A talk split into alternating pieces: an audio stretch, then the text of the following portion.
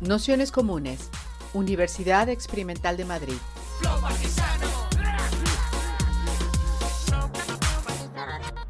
Toda la información en nuestro canal de Telegram Nociones Comunes o en nuestra web traficantes.net barra formación. Gracias. De otra manera. Am, sí, ah, en, la, infografía veis eh, esas eras eh, geológicas de- del presente. En esa línea, esa línea naranja eh, representaría ese momento límite en el que nos encontramos en, la actualidad, donde se tensan estas, nociones antropoceno, plantacionoceno y, capitaloceno.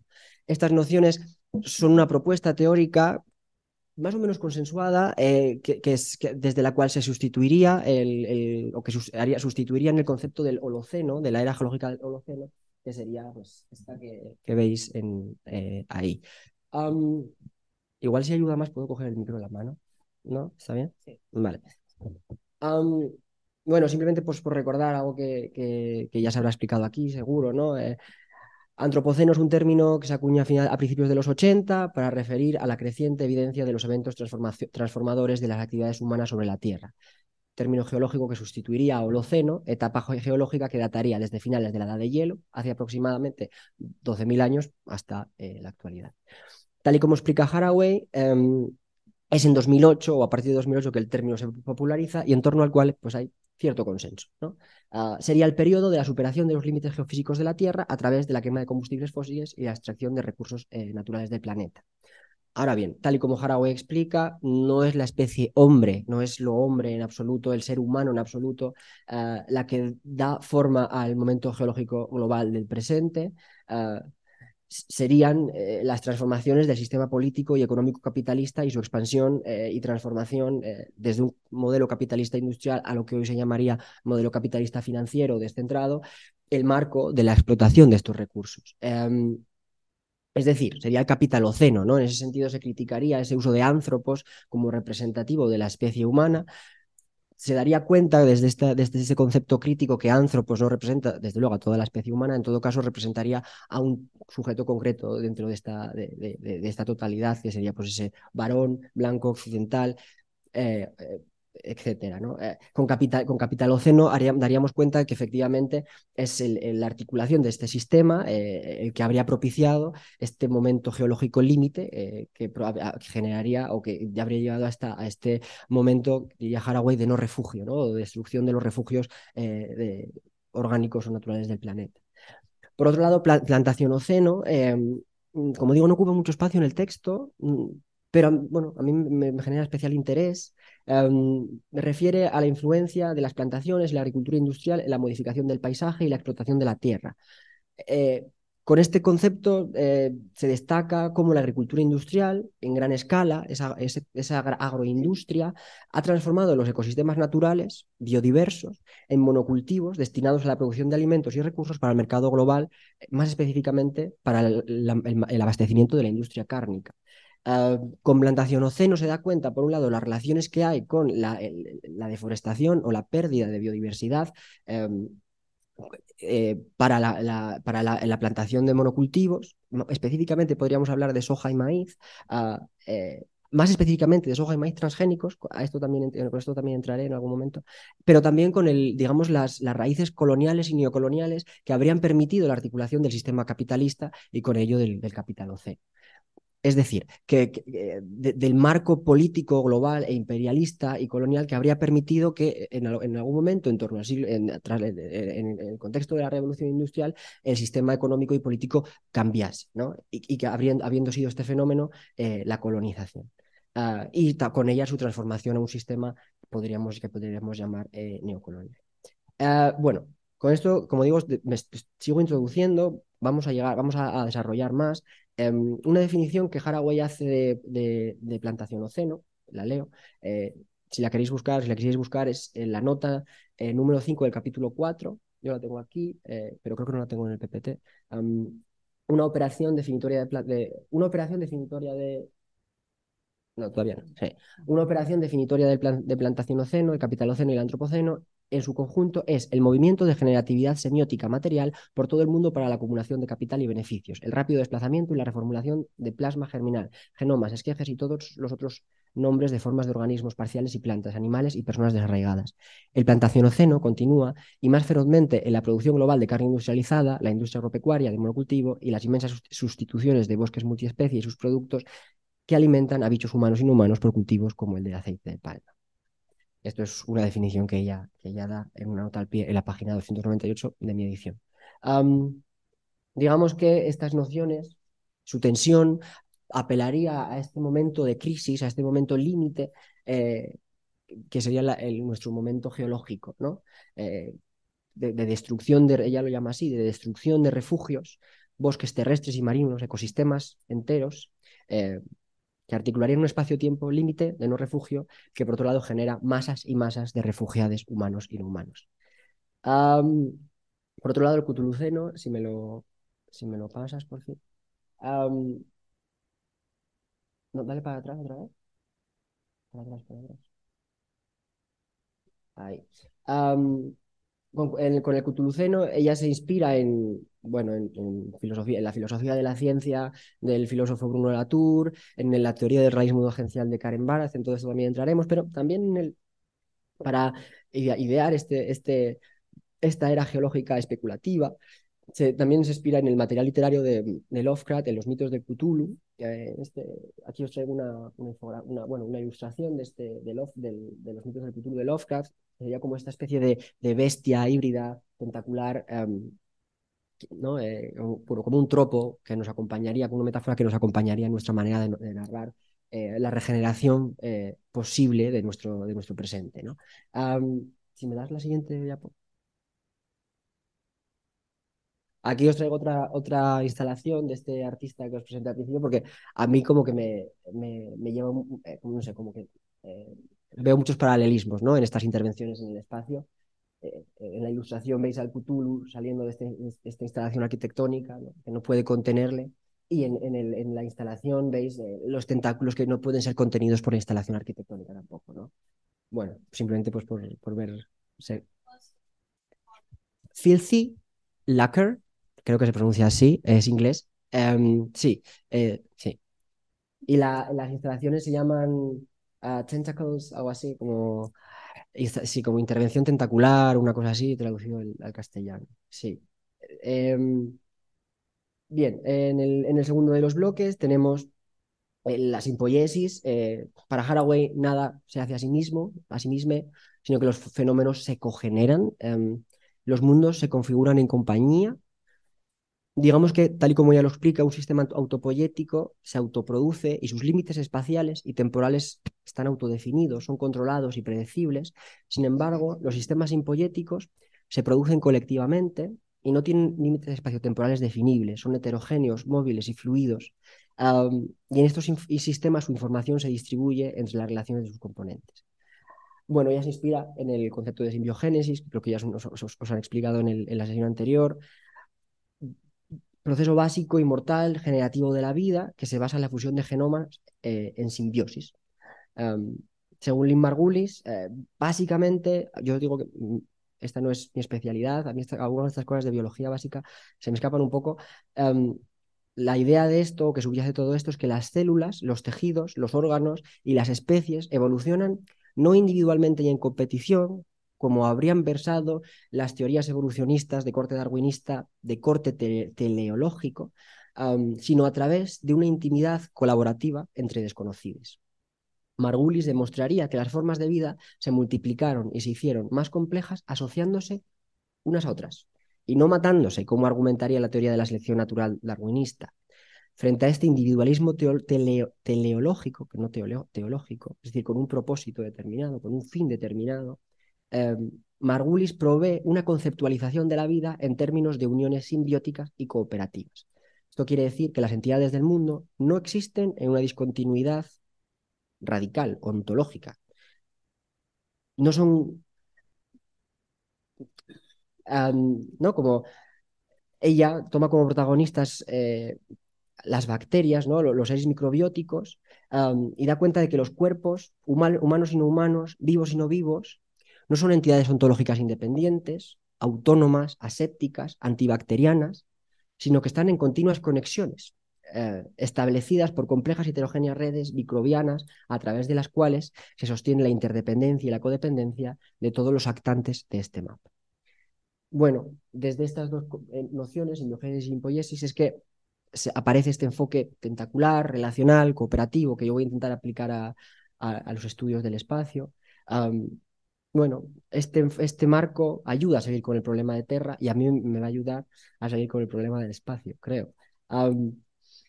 Si me pasas la, diapositiva, bueno, aquí tenemos a, a Lynn Margulis, puedes pasármela también. Vale, vamos a ir con el primero de los, de los, de los bloques. Eh, espectacularmente el espacio y sus convivientes. Antes de, empezar a daros la, la, vara con esto, os he traído un skyline, una, una, foto de un paisaje. No sé si alguien lo reconoce. He traído un. Es, eh, tiene que ver con la ciudad de Madrid. Yo no soy de Madrid, pero creí que tenía más sentido traer un paisaje de. de es Vallecas, eso es.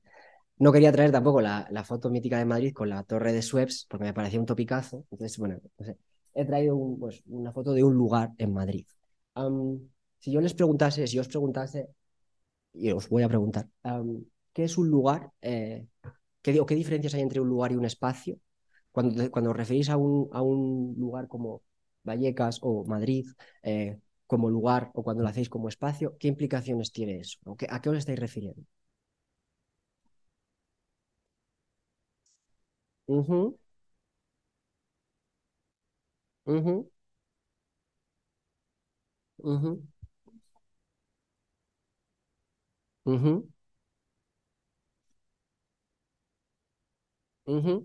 Bien. Em, no sé alguien más querría contestar.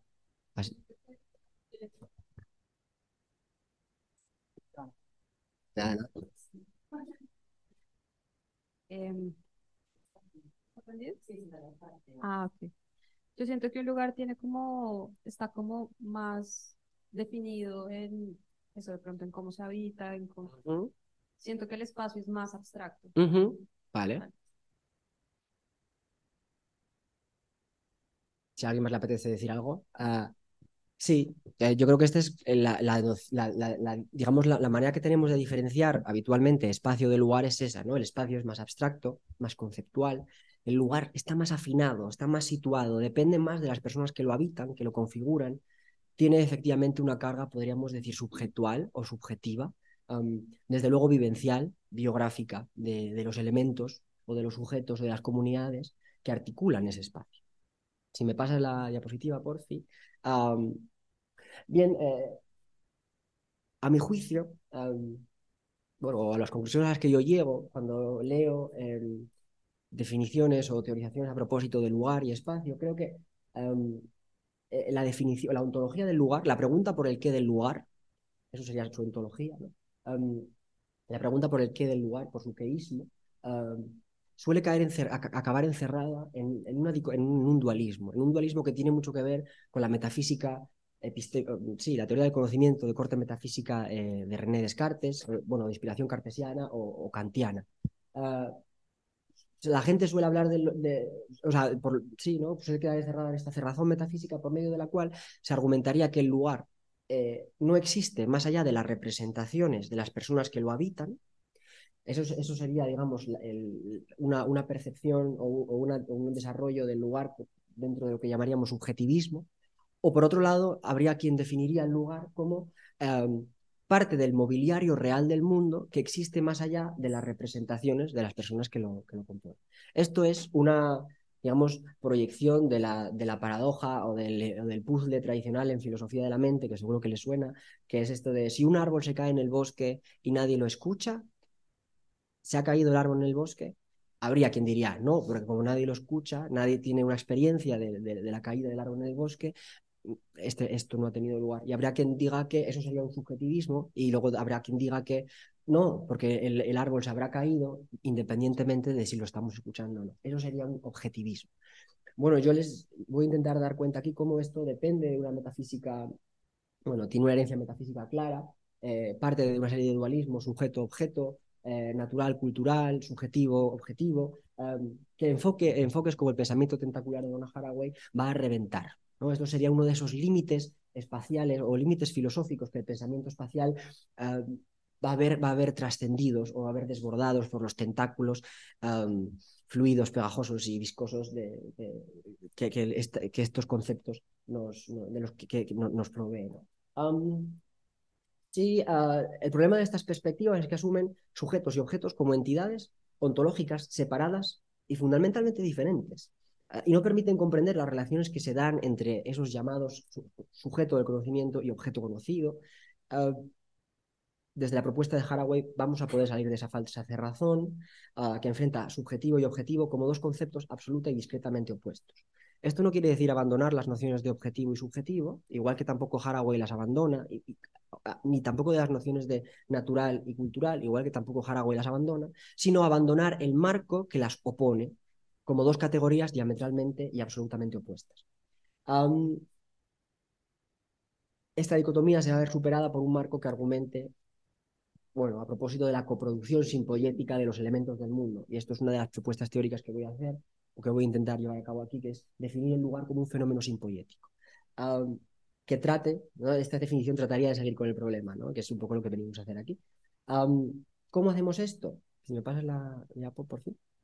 Bueno, Haraway se inspira en, bueno, ha leído, ¿no? Y otros estudios que también lo hacen, ¿no? Eh, igual no con el mismo material teórico, desde los, desde los mismos conceptos, pero que hacen, también llevan a cabo enfoques relacionales. Eh, ella cita mucho a Bruno Latour, que es un filósofo de la ciencia, digamos el padre de lo que se han llamado las teorías actor-red, que es pues, un enfoque relacional en, en, epistemología de la ciencia que ha trascendido los límites de la filosofía de la ciencia y se ha llevado ya a otras disciplinas del conocimiento.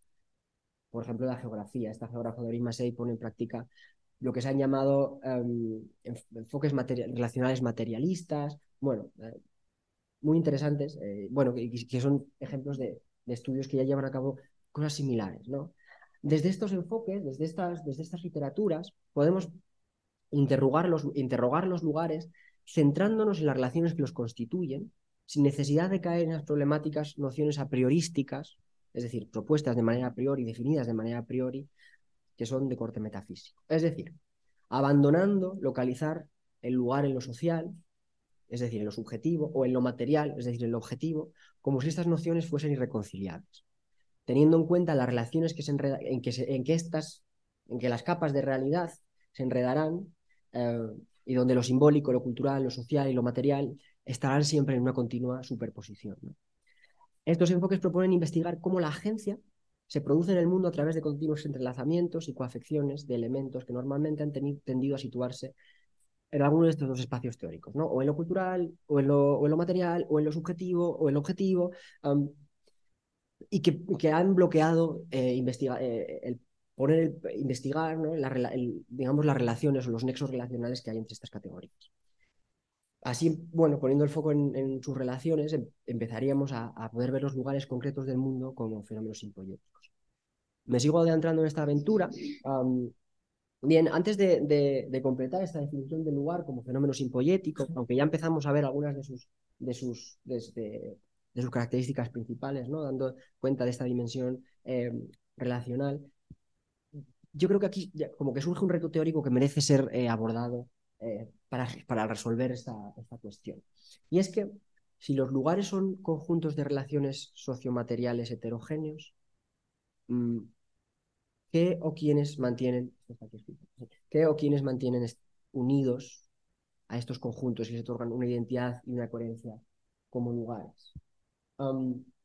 es como lugares particulares, eh, con entidades, con algún nivel de integridad o de identidad, en lugar de simplemente entrelazarse en, nodos infinitos eh, que conectan infinitamente que conectan parcialmente patrones sociomateriales que se extienden en el espacio y el tiempo. Es decir, si antes cuando estábamos definiendo el lugar, cuando me, proveíais esas definiciones del, lugar, me estabais diciendo que precisamente el lugar era lo situado, ¿no? era aquello que, tiene que ver con cómo se vive el lugar, con cómo se construye, con las experiencias que hay del mismo, y no esa cuestión abstracta, hay que ver cómo que... Y, eso es reconocer la parte subjetiva de, de, la definición del lugar, que, como digo, no estamos abandonando, lo que estamos abandonando es el marco que la opone al objetivo pues hay que ver cómo lo hacemos. Es decir, este, todo este rollo teórico que, os planteo al principio se podría definir en cuál es el sujeto del lugar si el lugar es un fenómeno simpoyético. Esta pregunta por el sujeto es uno de los fantasmas de la filosofía. Esto emerge todo el rato. ¿Cuál es el sujeto de eh, el sujeto de los feminismos, el sujeto de no sé qué? No, esto emerge todo el rato como, como un puzzle, como, un puzzle que, tiene que ser, si no resuelto, por lo menos gestionado em, para poder avanzar en, nuestras disertaciones, ¿no? para poder avanzar en, nuestras revisiones de estos conceptos. bien, bueno, pues vamos a ver cómo, se resuelve esto desde Donna Haraway. Ella no, no, en este libro no, no desarrolla esta cuestión explícitamente, pero sí que lo hace de manera implícita. Ella cita, a, si me pasas la diapo, por favor, a la teórica, a la filósofa de la ciencia Karen Barat, em, todo el rato. Um, ella habla de, de, Karen Barat, de su concepto de interacción, de su concepto de agencia, no las explica, pero están ahí, ¿no? Y eso me permite a mí asumir que ya tiene en marco la teoría del realismo esencial de Karen Barat presente y precisamente por, por, ello me permite a mí gestionar esta cuestión del sujeto que sostiene el lugar y que lo afina desde el marco teórico de la, la, teoría del realismo esencial de Karen Barat. bueno, eh, bueno, Haraway cita a Barat en varias ocasiones, eh, tampoco hace falta que lea, que lea las citas. Ah, por exponer algunas de las, de las premisas de su teoría del realismo agencial, si me pasas la diapo. Eh, bueno, desde Karen Barat desarrollaríamos cómo, o Karen, Karen explicaría que el mundo se compone de fenómenos y los fenómenos son el resultado de la relación interactiva de todos los elementos relacionados. Fenómeno no como se habría entendido en, en la fenomenología clásica, es decir, como una entidad independiente que existe más allá de las capacidades epistemológicas del sujeto de conocimiento, como ese árbol que cae y que existe independientemente de que le escuche, ese ejemplo que os ponía al principio. Ella habla del fenómeno como la inseparabilidad ontológica de los organismos dentro de una actuación. Los fenómenos son el resultado de esta relación.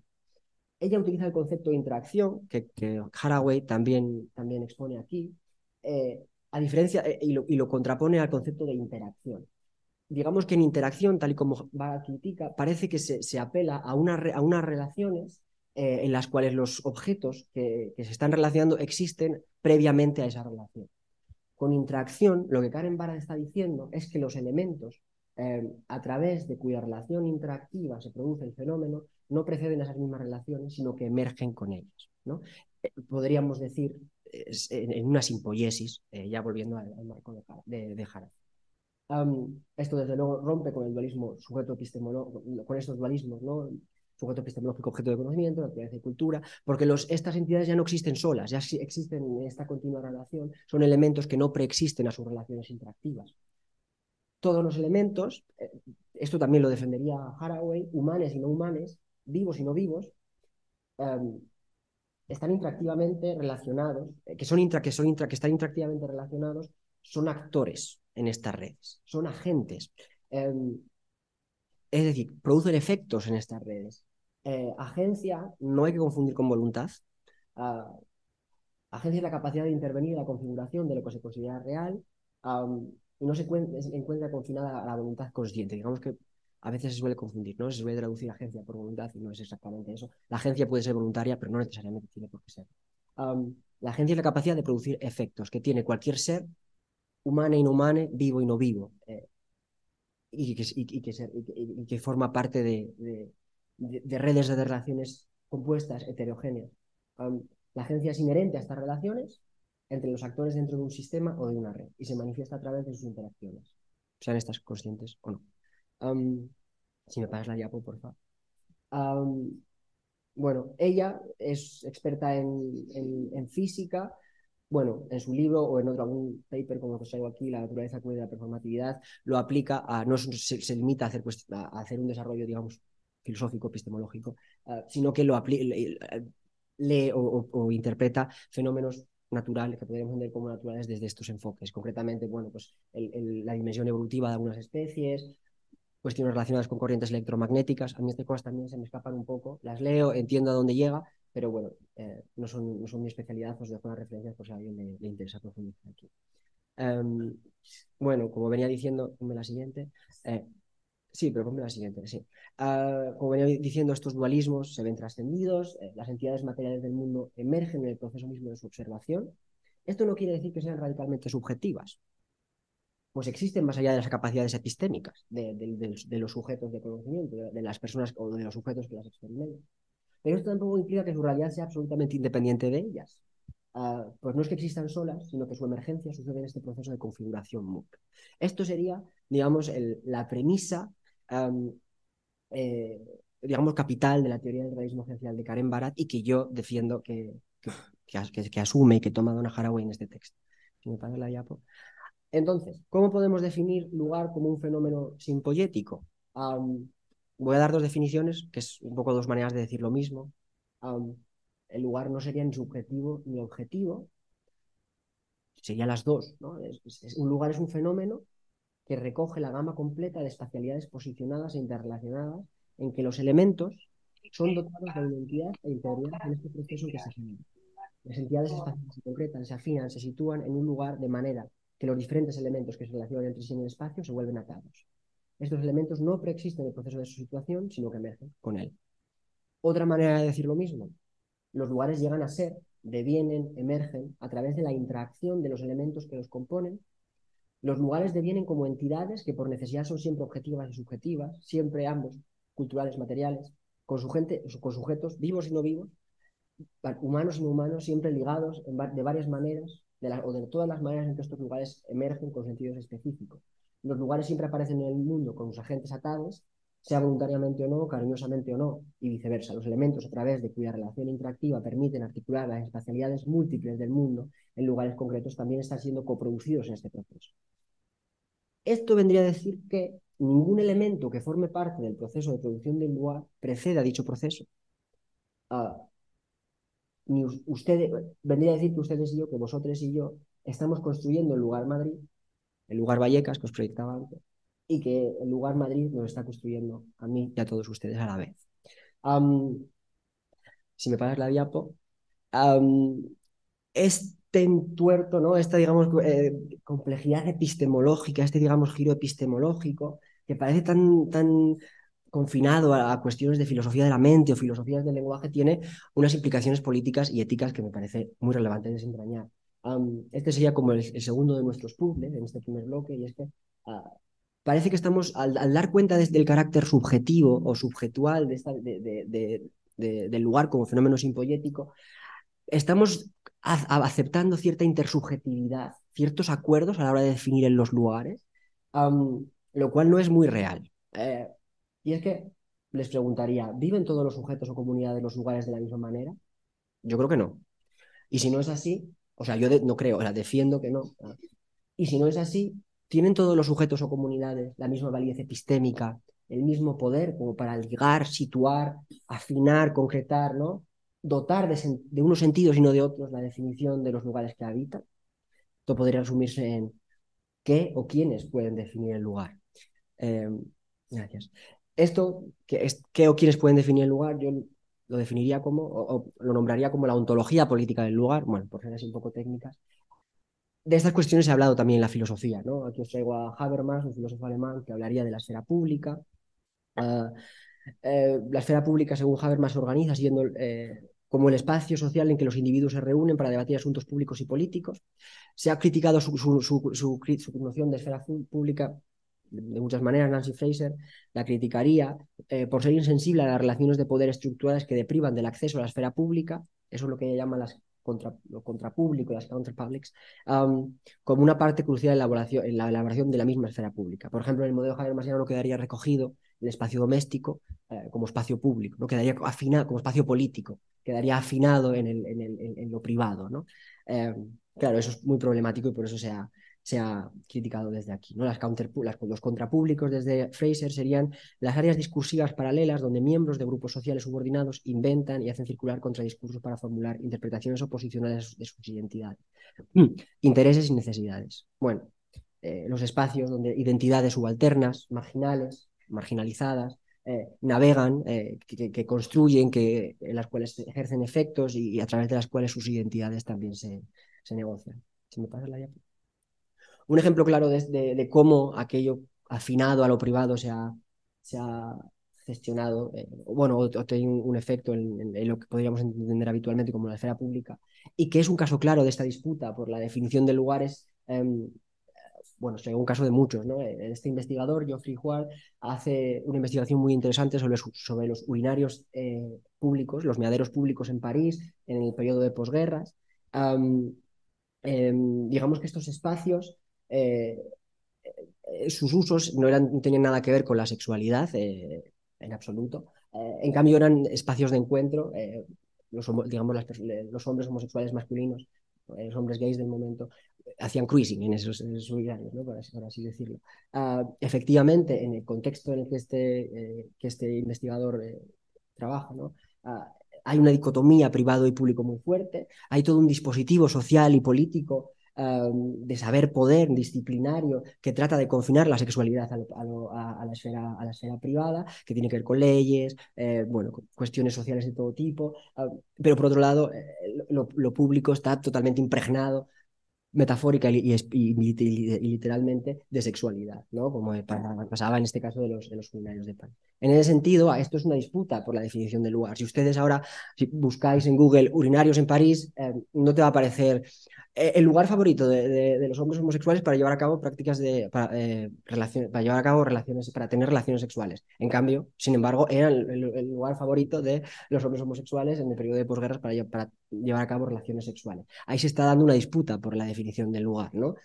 Esto es un caso claro de, bueno, de, un, de ético, de, un, dilema político eh, que, que, que, emerge de esta, de esta configuración del lugar como fenómeno simpoyético. Nos, nos, invita a pensar qué sujetos, qué, qué, sujetos epistémicos son válidos para llevar a cabo estas definiciones del lugar y también de esta manera orientar eh, es, esto que, que, Haraway dice, ¿no? del pensar debemos, ¿no? de, reconfigurar el mundo de manera que, nos, que, nos, que, podamos, digamos, asentar eh, o preconfigurar la, esta nueva era geológica, o esa era geológica que podemos especular que es el futuro. ¿Me pasas la bueno, ahora voy con, con, otra eh, con el segundo de los bloques. Voy a intentar un poquito un poco más rápido porque soy una pesada y me he comido la mayoría de la presentación ya. También esta la parte como más dura. Ahora esto va a ser un poco más, un poco más eh, liviano, menos tenso, menos intenso.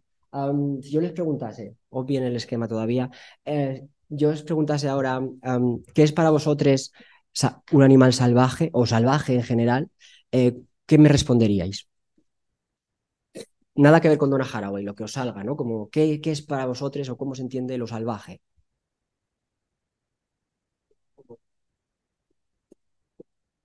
Como lo opuesto a lo doméstico. Muy bien. Y, Lo doméstico es lo que está eh, relacionado con las prácticas humanas Claro. Sí, eso es. ¿Y un espacio y una geografía salvaje? Y una geografía salvaje sería una geografía ajena, digamos, a la domesticidad. Muy bien por allí? A mí con lo de doméstico y salvaje que también me está viniendo, me viene la, parte de las, las cercas del privatizar el territorio, ¿no? Como eso es lo doméstico, pone ahí unos límites. Bien, sí, efectivamente, ¿no? Es como que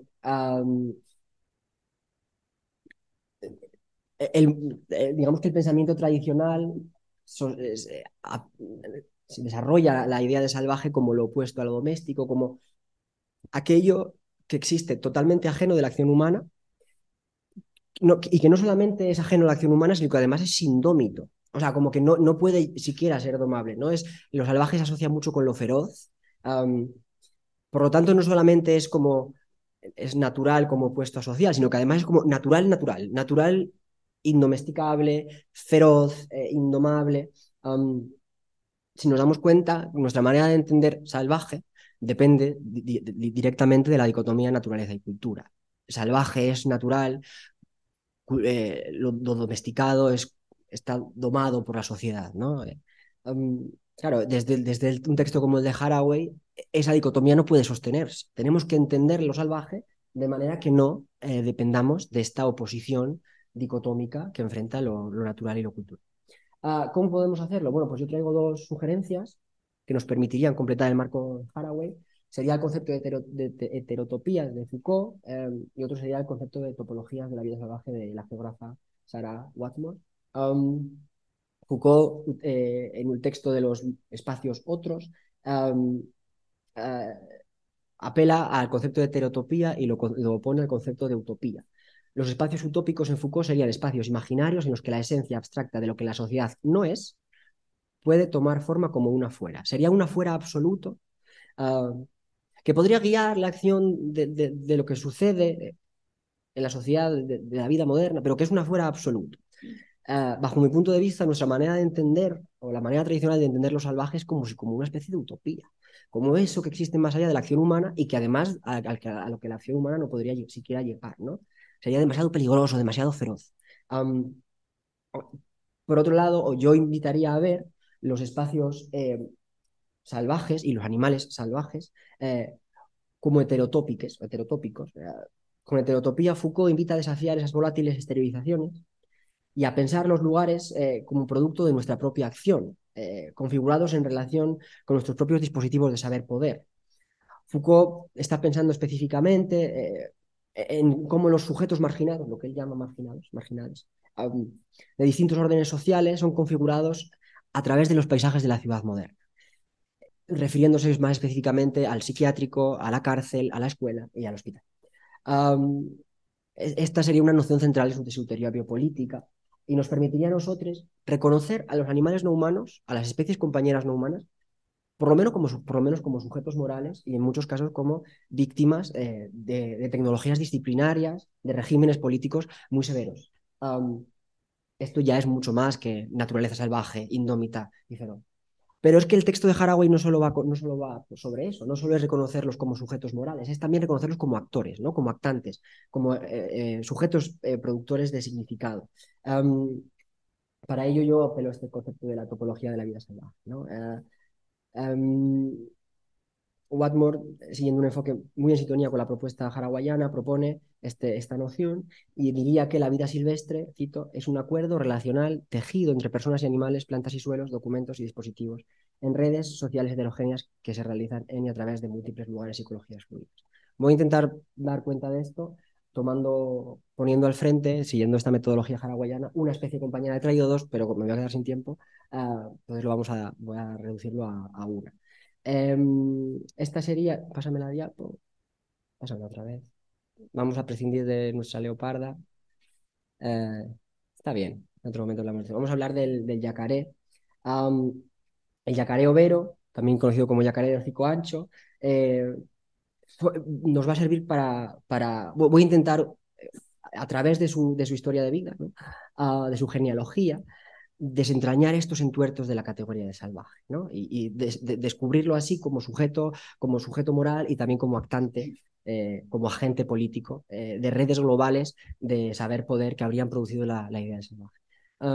bueno, unos datos. En 1801 estos bichos, bichos no humanos, entran en la ciencia moderna desde luego no como yacaré, como eran llamados en, algunos lugares de, Latinoamérica, sino como caimán latirostris, ah, bueno, eh, eh, eh, como un animal salvaje más taxonomizado por la biología de, la, ciencia moderna, ¿no? de nuestro siglo. Enredados en estas redes, los cuerpos y lugares de los hábitats, los hábitats de los caimanes quedan cartografiados con precisión, distribuidos Em, sus especies distribuidas y, con determinación científica. Casi dos siglos después, esto es, digamos, lo interesante, eh, entran, eh, además, eh, son diagnosticadas como especie protegida, en peligro de extinción.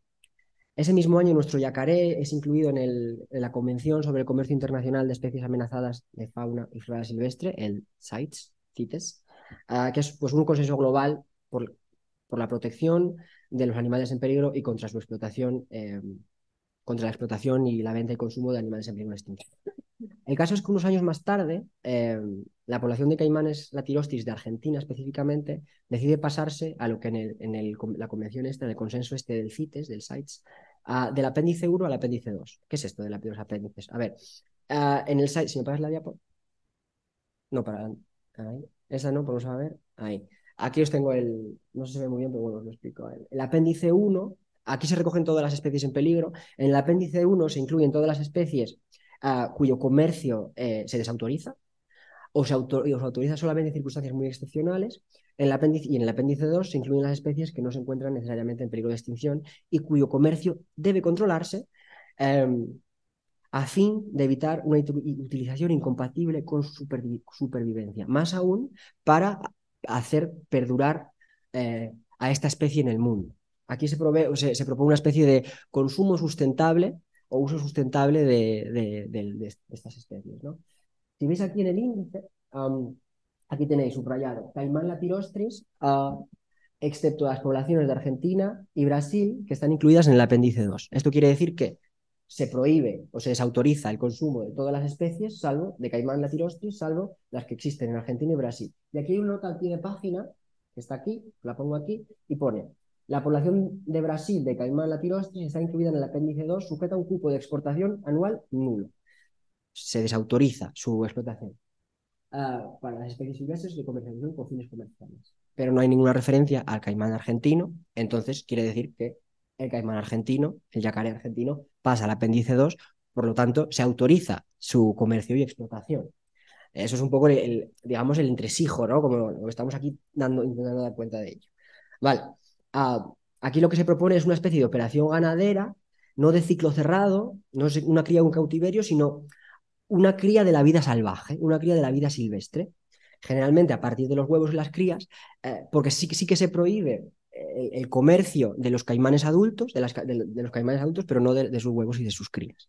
Ah, pues como, porque no califican eh, según los criterios de este consenso internacional. ¿no? Ah, si me... Estoy... bueno, este proteccionismo, algunos dirían pragmático, yo diría más bien capitalista, hibrida redes de trabajo de biólogos, investigadoras, ganaderes, eh, también la industria peletera, de la industria de la moda y otras empresas privadas. Esto es una especie de proteccionismo regulado desde intereses económicos, ah, desde el cual se, provee, o se, se, fomenta la venta y tráfico global de partes del cuerpo, de mutilaciones de, especies compañeras no humanas, de esta en concreto, bajo el rótulo de animal en peligro de extinción, es que se propone el uso sustentable de su especie. La idea que subyace a todo esto es que la categoría de especie en peligro de extinción es la justificación para la explotación de esta misma especie con fines comerciales. Esto es un poco lo que estamos intentando razonar aquí, ¿no? Bueno, o desentrañar aquí. Aquí se crean los ecosistemas de la vida salvaje eh, que necesitan un tipo determinado de protección ah, precisamente para no dejar de proveer nunca de mercancía a las redes de comercio internacional. esto funciona así. El yacaré está en su hábitat salvaje sus huevos le son extraídos por la fuerza porque no te los da. O sea, ahí tiene que ir una serie de profesionales a extraer los huevos del ecosistema y son llevados a, las, granjas. ¿no? Eh, ahí eh, espera que los huevos crezcan y eclosionen y crezcan y se devuelven unos pocos a su hábitat natural, a su hábitat salvaje. Estos que están en cautiverio, en cautiverio vuelven a ser salvajes eh, porque hay personas que los llevan a su, a su ecosistema ahí vuelven a tener sus relaciones simbióticas en el propio ecosistema, tienen sus relaciones con otros animales no humanos, no sé qué, ah, y, el ciclo pues se repite, ¿no? Vuelven a criar, huevos, la, rueda. En cambio, la mayoría de ellos, yo tengo aquí datos del 2018, de la tirostris de Argentina 2018, en torno a 2000 se devuelven, ah, no se puede cuantificar cuántos se asesinan, porque nadie, habría como que entrar ahí con una, video, con una cámara, ¿no? Así una especie de hacer un acto ecoterrorista. pero bueno, se sabe que son muchísimos más que los 2000 que se devuelven, se llevan a los mataderos. Em, allí pues se viviseccionan, ¿no? Eh, en función de los intereses que tengan, si, eh, de, los órganos que se quieran comercializar, se matan, se asesinan de una manera o de otra, y ah, concretamente de este tipo de, de caimán interesan sus pieles, eh, es interesante para la industria peletera, y ya es que son distribuidas globalmente por tierra, mar y aire, ¿no? Lo interesante de esto es que lleva la categoría, esto es el logo del CITE, del CITES, lleva la categoría de especie protegida, es decir, eh, como si el consumo de la piel de este caimán contribuyese a que este caimán se extinga. ¿no? Eso es así. Ah, y ahí, pues desde ahí es que tienes pues, ¿no? el, el, el, Birkin, ¿no? el, bolsito, el bolso Birkin, etc. Bueno, así se deviene salvaje. ¿no? Y es un poco lo que, lo que intento decir con esto, es que los animales codificados, como... No, todavía no. Los animales codificados como caimán latirostris, el yacaré, y que son movilizados en estas redes, regularizados en estas resoluciones, movilizaciones globales de conservación, encuentran circulando su carne, su piel, desde Argentina hasta Tokio, en una performance de red de vida salvaje bastante perniciosa. Ah, esta clasificación científica proteccionista del yacaré ha activado grandes campañas globales que movilizan agentes de todo tipo, humanos y no humanos, papel, jurisprudencia, leyes locales e internacionales, mano de obra, articulan, hacen y deshacen ecosistemas, eh, hacen y deshacen ecosistemas. en estas redes, eh, nuestra protagonista, la cría del yacaré, performa la idea de lo salvaje. Ah, es una idea de lo salvaje que desde luego está mediada por la acción humana, ¿no? Su ecosistema, el espacio que, en que ella, en su hábitat en que ella habita, existe precisamente o, depende directamente de la acción humana para existir. Estamos hablando de cómo los, caimanes se devuelven precisamente para formar el ecosistema en el, que, el, caimán se puede reproducir, para poner las crías que después serán extraídas para después volver a devolverlas, ¿no? Para proveer constantemente de material eh, a la industria peletera. Claro, o sea, ahí lo salvaje se superpone, se superponen la especie y el espacio. Eh, eh, el espacio depende de, la performance de la especie. Hablaríamos de la, es la geografía salvaje, ¿no? ese hábitat salvaje donde vive el caimán no existiría sino si el caimán no fuese salvaje allí. y el, caimán es salvaje allí ah, precisamente porque ese allí existe, porque ese espacio se está conservando. Ah, lo cual genera pues, unos dilemáticos importantes. ¿no? Desde luego aquí espacio y especie se superponen. Eh, eh, y, en, una, desde una idea de salvajidad, de wildness, de salvaje, que, que desde luego no existe más allá de la acción humana. Aquí, bueno, intento desarrollar cómo estos animales expuestos, capturados, a, una serie de tecnologías eh, que los hacen performar la vida salvaje, bueno, es que devienen lo que son, ¿no? Es que devienen salvajes, criaturas vivientes que devienen yacaré, que devienen caimán eh, y que importan eh, como agentes activos en estas redes, estas heterogéneas, redes. Son sujetos morales, están, son eh, objeto de, geografías heterotópicas construidas o totalmente dependientes de las tecnologías de la acción de, las tecnologías del poder humanas pero además son agentes políticos, sin, su existencia, sin su performance de la salvajidad, sin sus coreografías, sin su manera de estar en el mundo, tampoco eh, estas redes tendrían sentido. ¿no? Eh, eh, tienen, ejercen efectos. De nuevo, esta noción de agencia que no tiene tanto que ver con la voluntad o la conciencia, sino con los efectos que, que ejerces en el mundo. Tirando de estos hilos de esta, de esta visión performativa de la salvajidad, Vemos como lo salvaje, lejos de ser absolutamente afuera de lo social, está regulado por redes de negocios globales que involucran a agentes de todo tipo, que enredan vidas humanas e inhumanas en complejas biografías que descienden lo que la dicotómica naturaleza-cultura puede, la dicotomía naturaleza-cultura puede proponer. Esto es, este ejemplo, bueno, este caso, esta biografía de esta especie compañera, eh, nos permite ver cómo se deviene animal, ¿no? Podríamos decir, así como un poco en broma, pero muy en serio, que un no llega, no nace caimán, llega a serlo. Esto sería un poco el proceso de llegar a ser caimán, ¿no? En un contexto eh, eh, como el que he afinado aquí, que sería pues el caimán, eh, la tirostris argentino, etc. Bien, voy muy mal de tiempo, el, el último, ¿no? Sí, me queda un puntito y este va a ir mucho más rápido. Em, yo como veis aquí hay muchos contenidos, mi intención aquí es como que luego si a alguno le interesa que pueda como explorar, ¿no? O tirar de otros. Eh. Bueno, eh, voy al, último. Eh, tiene mucho que ver, yo creo que pensar, tumbar estos prejuicios espaciales a propósito de la noción de lugar, a propósito de lo que es salvaje, nos ayuda a establecer parentesco, que es un poco lo que Haraway propone. no podríamos establecer el parentesco con nuestras especies compañeras si no las entendemos como actores, actrices de los lugares, configuradoras de los mundos que, que estamos habitando tumbar estos prejuicios espaciales eh, permite establecer las bases para unas relaciones éticas diferentes a través de las cuales podríamos llegar a preconfigurar ese Cthulhu, ¿no? esa nueva esa era geológica que podríamos coproducir, incluyendo en el co a estas especies no humanas. ¿no? Esto es un interés mío que yo veo claramente también en, la, en, el texto de Haraway. Bien, espaciada la crisis, ética y política del plantación-oceno.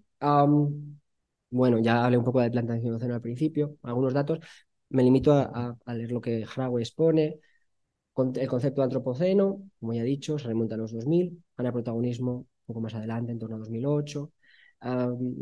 bueno, sería, se ha convertido en un poderoso agente, se daría cuenta de cómo la especie humana se habría convertido en el agente geológico y terraformador que ha modificado la Tierra en función de sus intereses hasta poder hablar de su propia era geológica como especie. Que sería como el antropoceno eh, la era de la especie humana. Eh, sugiere humanidad, lo cual es un poco problemático. Es por lo que se ha criticado, ¿no? Eh, humanidad como especie, bueno, pues habría que afinar, ¿no? Más bien el modelo económico y político de los combustibles fósiles en su proceso de transformación del modelo capitalista industrial al modelo capitalista descentrado, ese es que habría sostenido eh, o ha posibilitado este agotamiento de los recursos geológicos del planeta.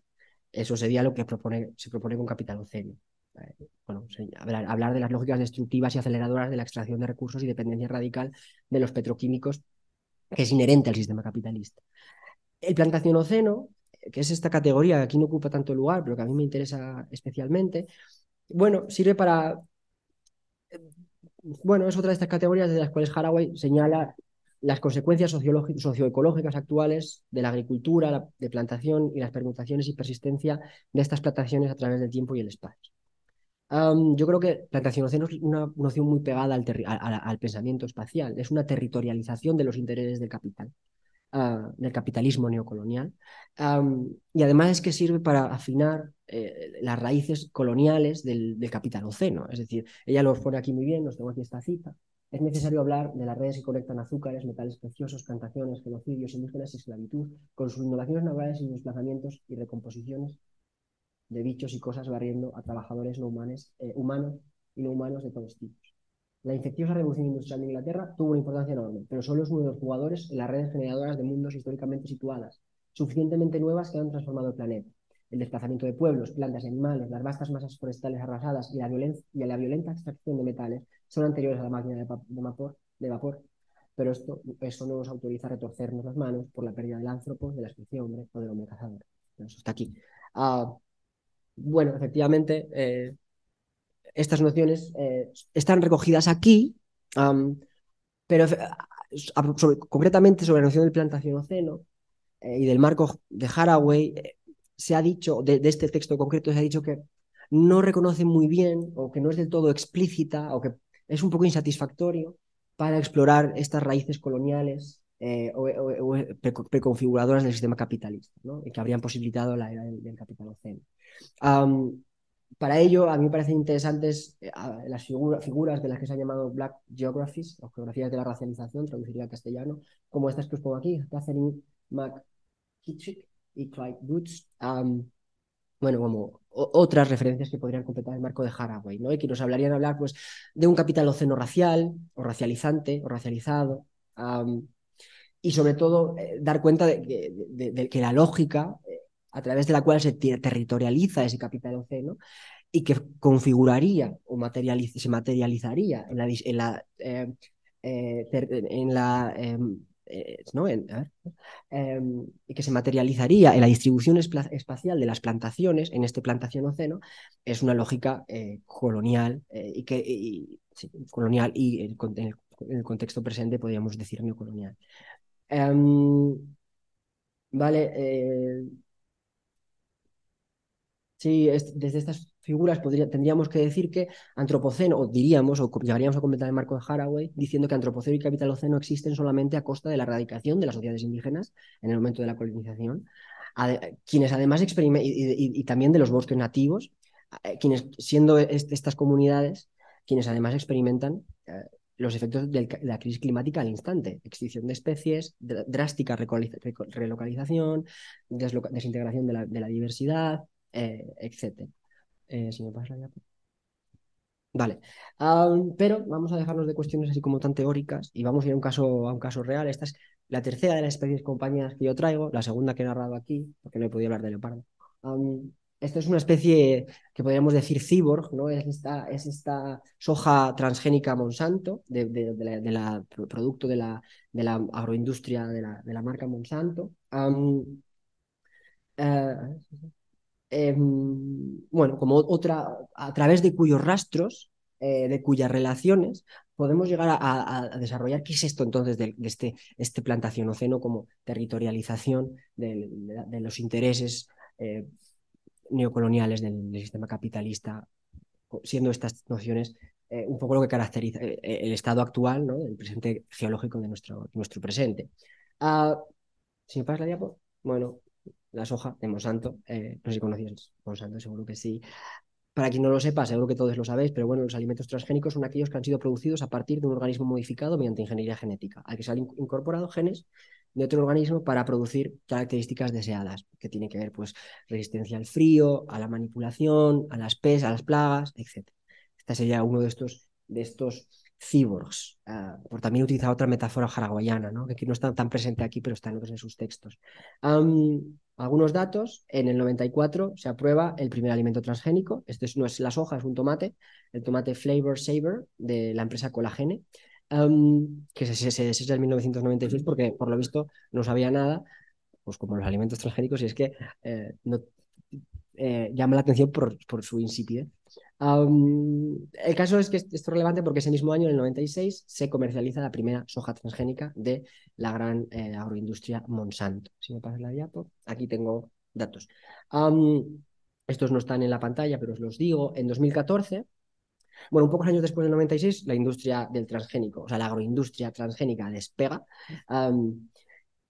y revoluciona, no sabemos si para bien o para mal, yo tengo mis posiciones, a la, industria alimentaria, global. En el 2014, em, los cultivos transgénicos ya se extienden a 181,5 millones de hectáreas solamente en 28 países, de los cuales, de esos 28 países, 20 son países del sur global en el 2015, en esos pocos países del norte global, eh, concretamente en Estados Unidos, el 94% de las plantaciones de soja ya son transgénicas. El 94% de 100. Y el 90% de algodón y maíz son transgénicas también. Es decir, solo quedaría el 6% de plantaciones de soja no transgénico y de algodón y maíz no transgénico. Esto es en 2015. A ver, habría que ver cómo estamos en 2023 porque esto ha seguido increciendo. aquí ya con los datos que os traigo aquí, en 2019, 62 millones de hectáreas ah, entre Brasil, Argentina, Uruguay, Paraguay y Bolivia han sido destinadas al cultivo de la soja transgénica. En, ese mismo año, en torno a 82 millones de hectáreas, es decir, 62 más 20 eh, millones más, cultivadas para transgénicos en América Latina solamente de soja y maíz transgénico. Esto, 82 millones de hectáreas, es la superficie, es una superficie mayor a la totalidad de la superficie de España, del Estado español e Italia juntos. O sea, hay tanta soja transgénica cultivada que podríamos llenar todo el Estado español y todo Italia. Datos de 2019. Eso es ingente. La cantidad de soja transgénica de monocultivo que hay en el mundo es eh, ingente. Eh, en 14 años, desde el 94 hasta los datos consultados, el año en el que he consultado los datos, eh, han deforestado más de 45 millones de hectáreas de bosque nativo, casi la totalidad de, hectáreas que, ocupa el Estado, el Estado, español sobre el mapa, o, más de lo que ocupa el país Italia. ¿No? Hay, se ha deforestado más bosque nativo en 14 años de la totalidad del país, de, la totalidad en hectáreas que ocupa el país Italia en el mundo. de esta totalidad, casi la, mitad, las, casi la mitad de la superficie pertenece a empresas privadas extranjeras. Un ejemplo es eh, en Paraguay, donde em, solo un 3% de la población concentra más de un 80% del suelo. Eh, aquí estamos hablando de una disputa por el territorio eh, que es real. Aquí estamos hablando de cómo se, está, se materializa el, sistema neocolonial en, en, la actualidad. Si me pasas la diapo. Hablamos de una concentración de la producción transgénica del sur mundial para el consumo del norte mundial. Esto es una extranjerización de la mano de obra, una pauperización de la mano de obra, una producción no diversificada de la tierra, una erradicación total de biodiversidad. De biodiversidad viva y no viva, humana y no humana. Porque aquí estamos hablando de comunidades humanas y no humanas que están siendo eh, relocalizadas forzosamente, eh, siendo objeto de lo que podríamos llamar acumulación por desposesión, echadas de sus tierras, eh, así como especies erradicadas del todo, para, el, monocultivo de estas millones de, de hectáreas de soja transgénica esto generaría una transnacionalización neocolonial del mercado transgénico agrofinanciero. Bueno, esto es el plantacionoceno, ¿no? Esto es una, de, una de las maneras en la que el plantacionoceno se expresa, ¿no? Si me das la... Ahora bien, más aún, y por conectarlo todavía más con, otro, los intereses de nuestras compañeras no humanas, ¿no? ¿A dónde creen ustedes, a dónde creéis que va destinada toda esta soja? Ella lo, Haraway lo expone aquí, ¿no? directamente para el abastecimiento de la industria cárnica. Alguien podría preguntar, bueno, pero es que la ingeniería genética generaría un consumo más efectivo eh, que, desde el cual podríamos alimentar a toda la población mundial porque el hambre es un fenómeno, es una problemática global. Y así, muy bien, muy bien, pero es que no lo está sucediendo de esa manera. Y aquí tengo más datos. actualmente, la población mundial ronda las 8 mil millones de personas. Estamos hablando solamente de animales humanos, de personas humanas. Por otro lado, decimos que hay 8 mil millones de personas. Bueno, pues 70 mil millones de animales de granja se crían anualmente todo el año. 70 mil millones. Y cada hora son asesinados más de 6 mil millones de animales solo para usos alimenticios. Es decir, casi la totalidad, casi el mismo número de animales no humanos es asesinado cada hora eh, del número total de personas que hay en el mundo. seguimos comparando datos. en todo el mundo, las personas beben alrededor de 5,200 millones de galones de agua y comen eh, en torno a 21 eh, millones de libras de alimento al día. Esto, bueno, podríamos afinar un poco más y dar cuenta de que tampoco todas las personas tienen el mismo acceso al agua y al alimento, pero de momento me voy a limitar a exponer este, esta cifra, porque es un poco, podríamos desarrollarlo un poco más. Me interesa compararla con, la, con el número 4, en el que todo expongo, ¿no? contrasto que en todo el mundo las vacas beben 45 mil millones de galones de agua y comen 135 mil millones de libras de alimentos cada día o sea, la, relación es desproporcional de la cantidad de agua que necesita la industria cárnica y la cantidad de, alimento que necesita la industria cárnica. Ah, como os puse al principio, en 2019, 82 millones de hectáreas han sido dedicados al cultivo de soja y maíz transgénicos para eh, abastecer la ganadería extensiva, intensiva. Perdón, esto es una rata. Ganadería intensiva. Ah, conclusión. Ah, bueno, conclusiones muchas me interesa de momento esta. Actualmente estamos cultivando suficientes alimentos para alimentar a la totalidad de población, bueno, de sobra. Aquí vemos las, relaciones que hay, ¿no?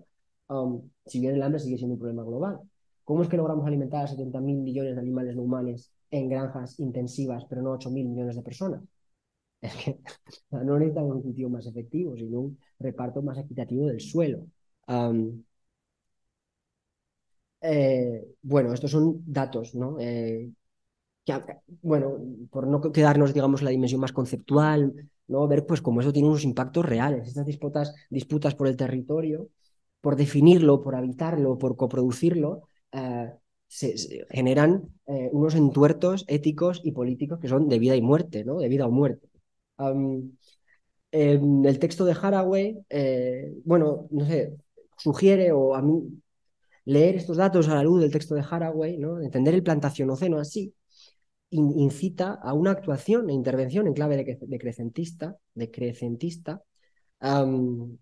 Esto no quiere decir hay que vivir como si viviera en el pasado. No, bueno, no es exactamente así. O sea, la antropología humana hace miles de, miles de años, millones de años, eh, sí, era, era, una antropología que podemos llamar cazador-recolector, eh, pero es que ahora mismo hay 8.000 millones de personas en el mundo. Eh, yo no creo que las comunidades humanas pudiesen tampoco abastecerse por medio de caza-recolección.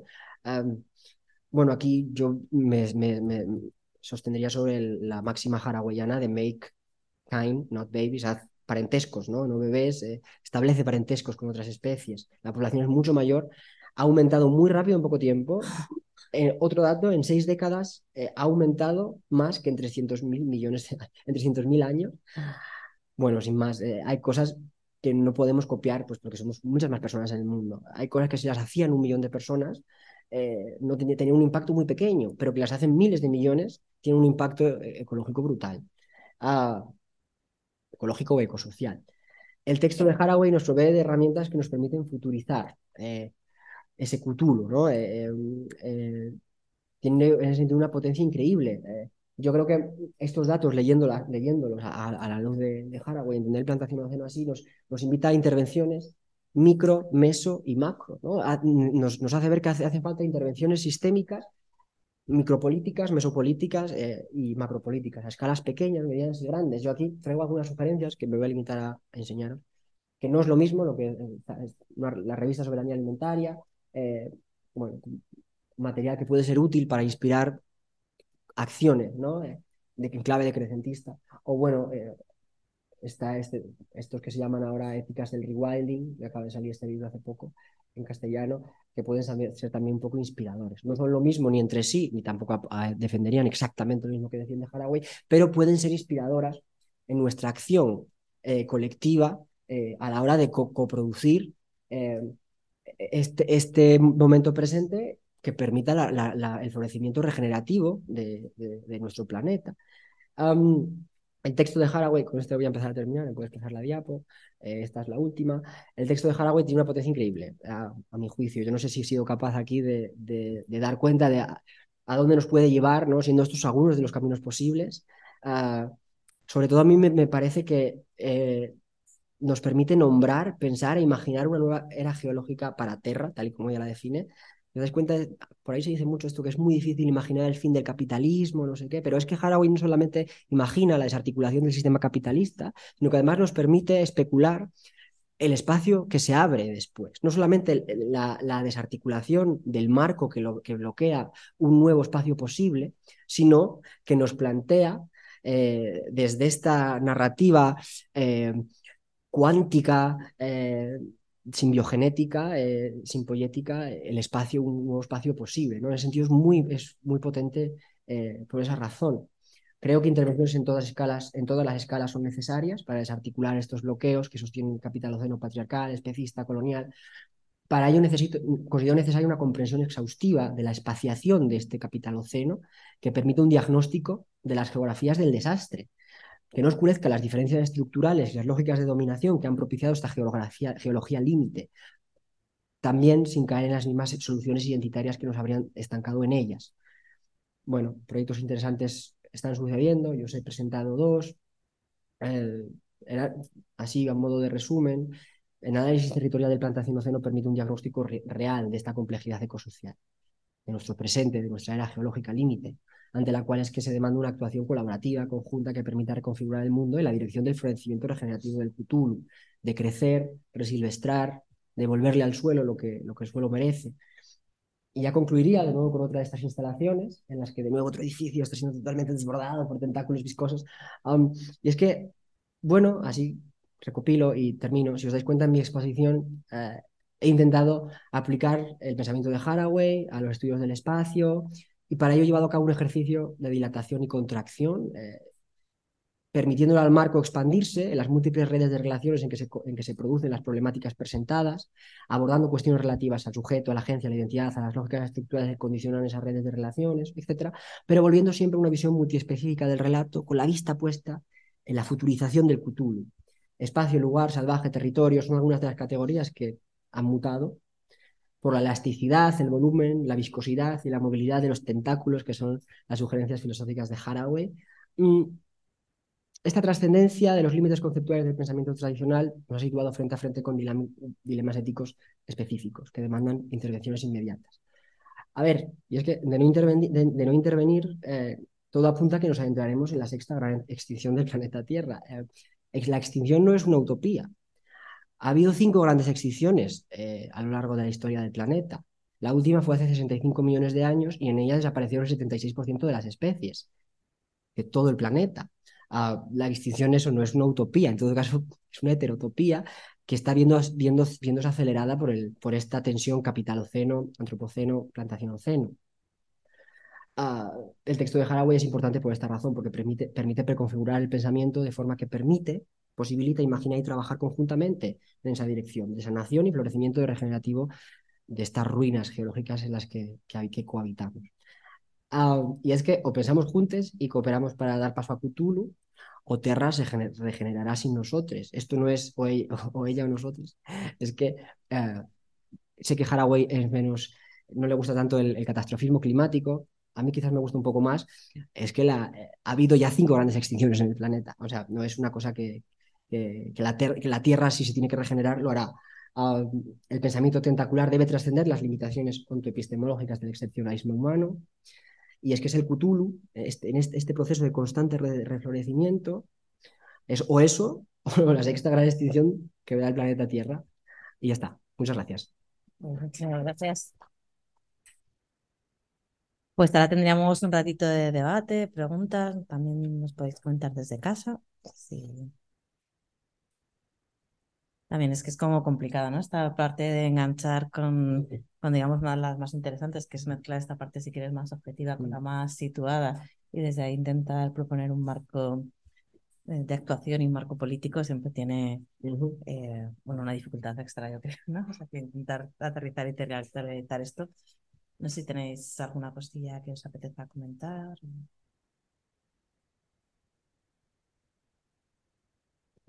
Tenías.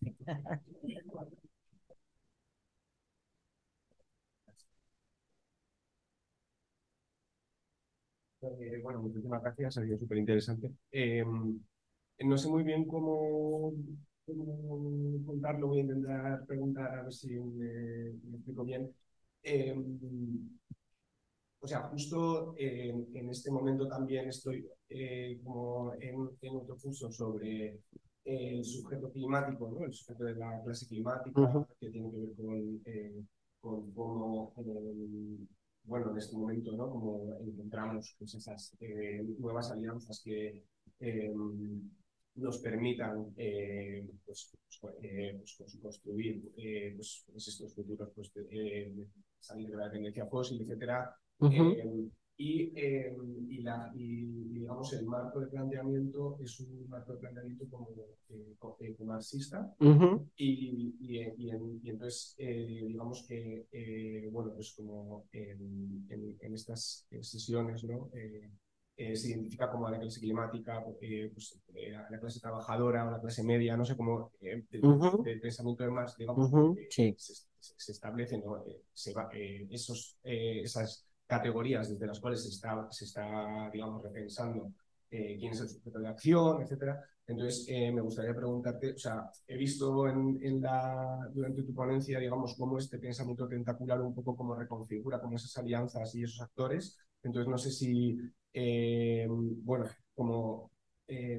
puedes darnos pistas sobre, digamos, porque la, la, sensación que me daba un poco escuchando esas conferencias es que estaban como muy situados en un análisis más, más un poco histórico de la clase y digamos está muy, muy eh, estructurado y muy como eh, compactado y compartimentado, digamos, los sujetos y, digamos con este pensamiento cómo se establecen relaciones y se libera un poco más como esa, eh, ese marco, digamos, que tiene que ver con la renta, ¿no? Como, pues, Sí, sí, o sea, es interesante, es difícil responder. Bueno, en general responder siempre es como una locura, o sea, una movida. Es como de repente yo tengo que integrar la pregunta, eh, racionalizarla y dar algo satisfactorio. Me pasa también en las clases y así. Bueno, vamos a ver. Em, sí, efectivamente, o sea, yo no, no estoy muy pegada a los análisis ecomarxistas. Em, creo que son útiles, que, que generan análisis muy útiles de, la, de, las complejidades ecosociales del presente, a veces lo poco que he leído, como digo, no soy experta en esto, lo poco que he leído me ha generado cierta satisfacción a la hora de reconocer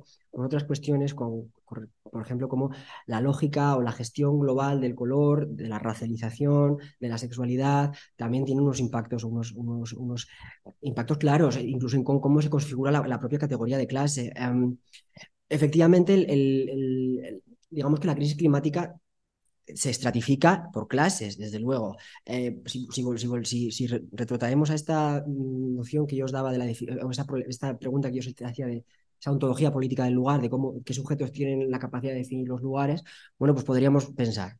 Eh, ¿Cómo definiría, cómo define, cómo se define el lugar Madrid eh, en, en, en, el mes de agosto, en 2023, en el verano de 2023, cómo es definido por un trabajador o una trabajadora del ayuntamiento?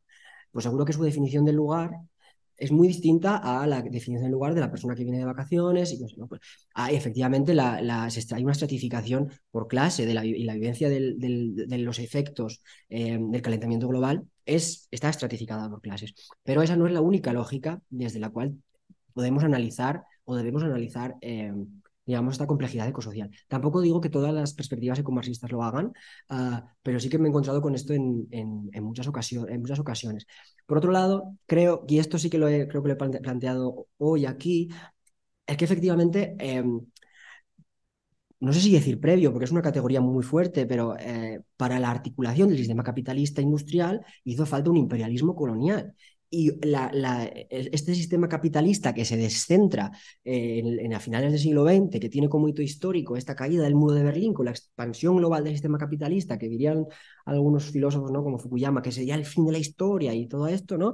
Um, con este capitalismo descentrado, turbo, turboacelerante, no sé qué, uh, también se sostiene solamente desde las lógicas neocoloniales, como las que estamos viendo aquí, de, de extranjerización de la mano de obra, de, los monocultivos que abastecen las, las, sociedades del norte, del norte global. Efectivamente, ahí no es que los análisis eh, eh, espaciales de la gestión global de la racialización, por ejemplo, vayan a eclipsar o deban contraponerse o ponerse a los, a los análisis del, de, de, digamos, del, sistema capitalista. Es que se necesitan mutuamente, es que no se puede entender cómo, cómo se sostiene el, el, capitalismo descentrado si no se entiende qué, qué implica vivir en un mundo neocolonial, en un, en un contexto neocolonial. ¿no?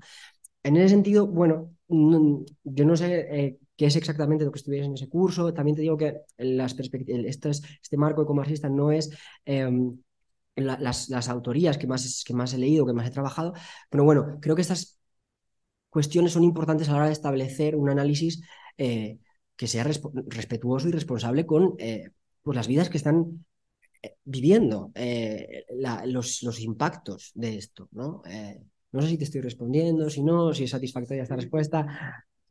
¿Mm? Y de todos modos, también contaros que justo parte de la discusión de la próxima sesión también tiene que ver con esto, en una lectura que yo creo que, a ver, que, que sí que muchas eh, ecologías y geografías están incorporados, a que, pero justo era lo que le proponíamos a ver, el como el cómo eh, complementas esas dos lecturas, bueno, complementas, cómo las abres, cómo trabajas a la vez en una lectura que pueda ser de clase al mismo tiempo que estás trabajando en una lectura situada y cómo todo, o sea, sin, bueno, dándole el peso de alguna manera que tiene el contexto que lo estamos leyendo